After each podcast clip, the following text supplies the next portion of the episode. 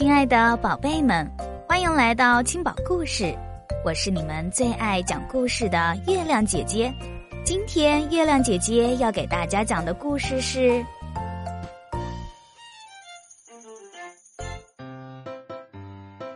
我最佩服的火车司机。我有一个朋友，他叫弗朗茨，是一名火车司机。他说。他愿意给我讲火车司机的工作，所以今天我去火车站见他。我们约好在第一站台见面。现在对面站台正好有一列火车要出站了，从广播里传来播音员的声音：“去往法兰克福的乘客，请在第二站台上车，列车马上就要开车了，请注意安全。”站台上人来人往，很热闹。与汽车相比，许多人更愿意乘坐火车，因为汽车经常会被堵在马路上，而火车不会。我看到了列车时刻表，那里很清楚的写着什么时间、哪一趟车从这里出发或者到达这里。我旁边的那个人再看列车停靠的站台表，从那里人们可以看到每趟列车将分别停在几号站台。一个行李搬运工已经在等待从列车上搬卸货物了，看来列车很快就要到站了。这时，广播里又响起了播音员的声音：“女士们，先生们。”从汉堡开往慕尼黑的城际特快列车就要进一号站台了，请旅客注意安全。弗朗茨开着城际特快列车驶进了车站，城际特快列车行驶时非常安静，人们几乎听不到什么噪音，真是棒极了。嘿，弗朗茨！我冲着驾驶室喊道。火车停下以后。我立刻跑到驾驶室去找弗朗茨。现在弗朗茨可以下班了，但是在下车之前，他要带我参观城际特快列车的驾驶室。那里有很多仪器仪表，它们可以告诉你火车跑得有多快，以及火车运行是否一切正常。火车多长时间需要加一次油呢？我问。弗朗茨笑了，这种火车是用电行驶的。他解释说，这些电来自架在铁轨上空的一根电缆，火车通过车顶上的集电器与电缆连接，就像你把插头插到插座里一样。这比使用汽油更有利于保护环境，因为使用电力不会有废气产生。弗朗茨还带我去看了头等车厢。哇哦，这里真漂亮！这里有桌子，人们可以在上面工作、吃东西或者玩耍。最棒的是，每一个座位上都有一个单独的电视，就安在前排座位的靠背后面。以后爸爸妈妈再不让我看电视的时候，我就可以坐火车看电视了。在旁边的车轨上。正好有一辆载货列车停在了信号灯前，这列火车被一辆吊车牵引着。吊车是一种小火车头，装有动力强劲的柴油发动机。这种火车头只在火车站内行驶，而不进行长途旅行，因为它太慢了。它必须要经常加油。弗朗茨解释说。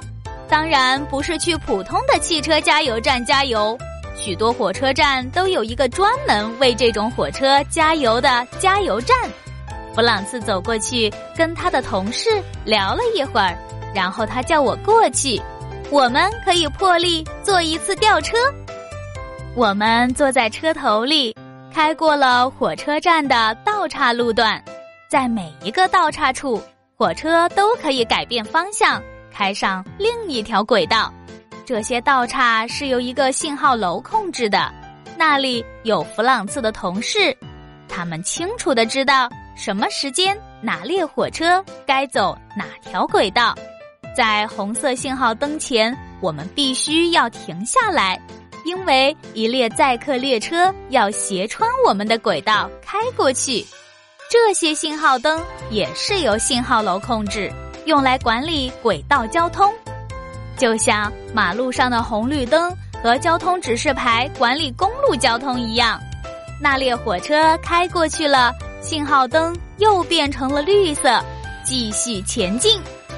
我们停在一个用来存放货物的旧仓库里，全体下车。但是我们怎么回去呢？弗朗茨只给我一个非常小的火车头，太可爱了。他说他能把我们带回去，但是更棒的事情还在后面。他们允许我自己拉响小火车头的汽笛，声音真的好大。弗朗茨和他的同事在一旁看着我，以免我做错什么。呃，方向盘在哪儿？我问。弗朗茨笑了。轨道就是用来控制方向的呀。他说：“对呀，我一激动竟然忘了。”弗朗茨告诉我，过去的火车是用煤做燃料的，那时候人们必须先用吊车把煤装到火车上。再用铲子铲到锅炉里面燃烧，燃烧的煤把锅炉里的水烧开，水蒸气就驱动火车前进了。所以蒸汽火车头在行进的时候总是发出嘶嘶的声音，而且除了煤以外还必须得加水。它们不像今天的火车跑得这么快，而且还会产生很多垃圾和废气。还有很大的噪音，但是今天人们有时候还是能看到这种火车。当我们回到火车站的站楼时，弗朗茨问我想不想吃冰淇淋，这还用问吗？呵呵。于是我们一起坐电梯去大厅，在这里人们几乎可以买到旅行需要的一切东西，书报、食品和其他东西。还有冰淇淋。最后，弗朗茨还带我看了怎样从自动售票机中买火车票。弗朗茨说，有时候使用这台售票机比开城际特快列车还难。你不仅可以使用纸币和硬币，还可以用信用卡。快乐的一天结束了，弗朗茨带给了我很多知识和体验。等我长大以后，也想当一名火车司机。好啦，今天的故事就讲完了。如果你喜欢月亮姐姐讲故事，可以在文章底下留言，写出你想说的话，或是想听的故事。也欢迎转发给更多的小朋友听到。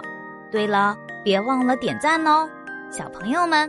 月亮姐姐和你每天相约一十八点。不见不散。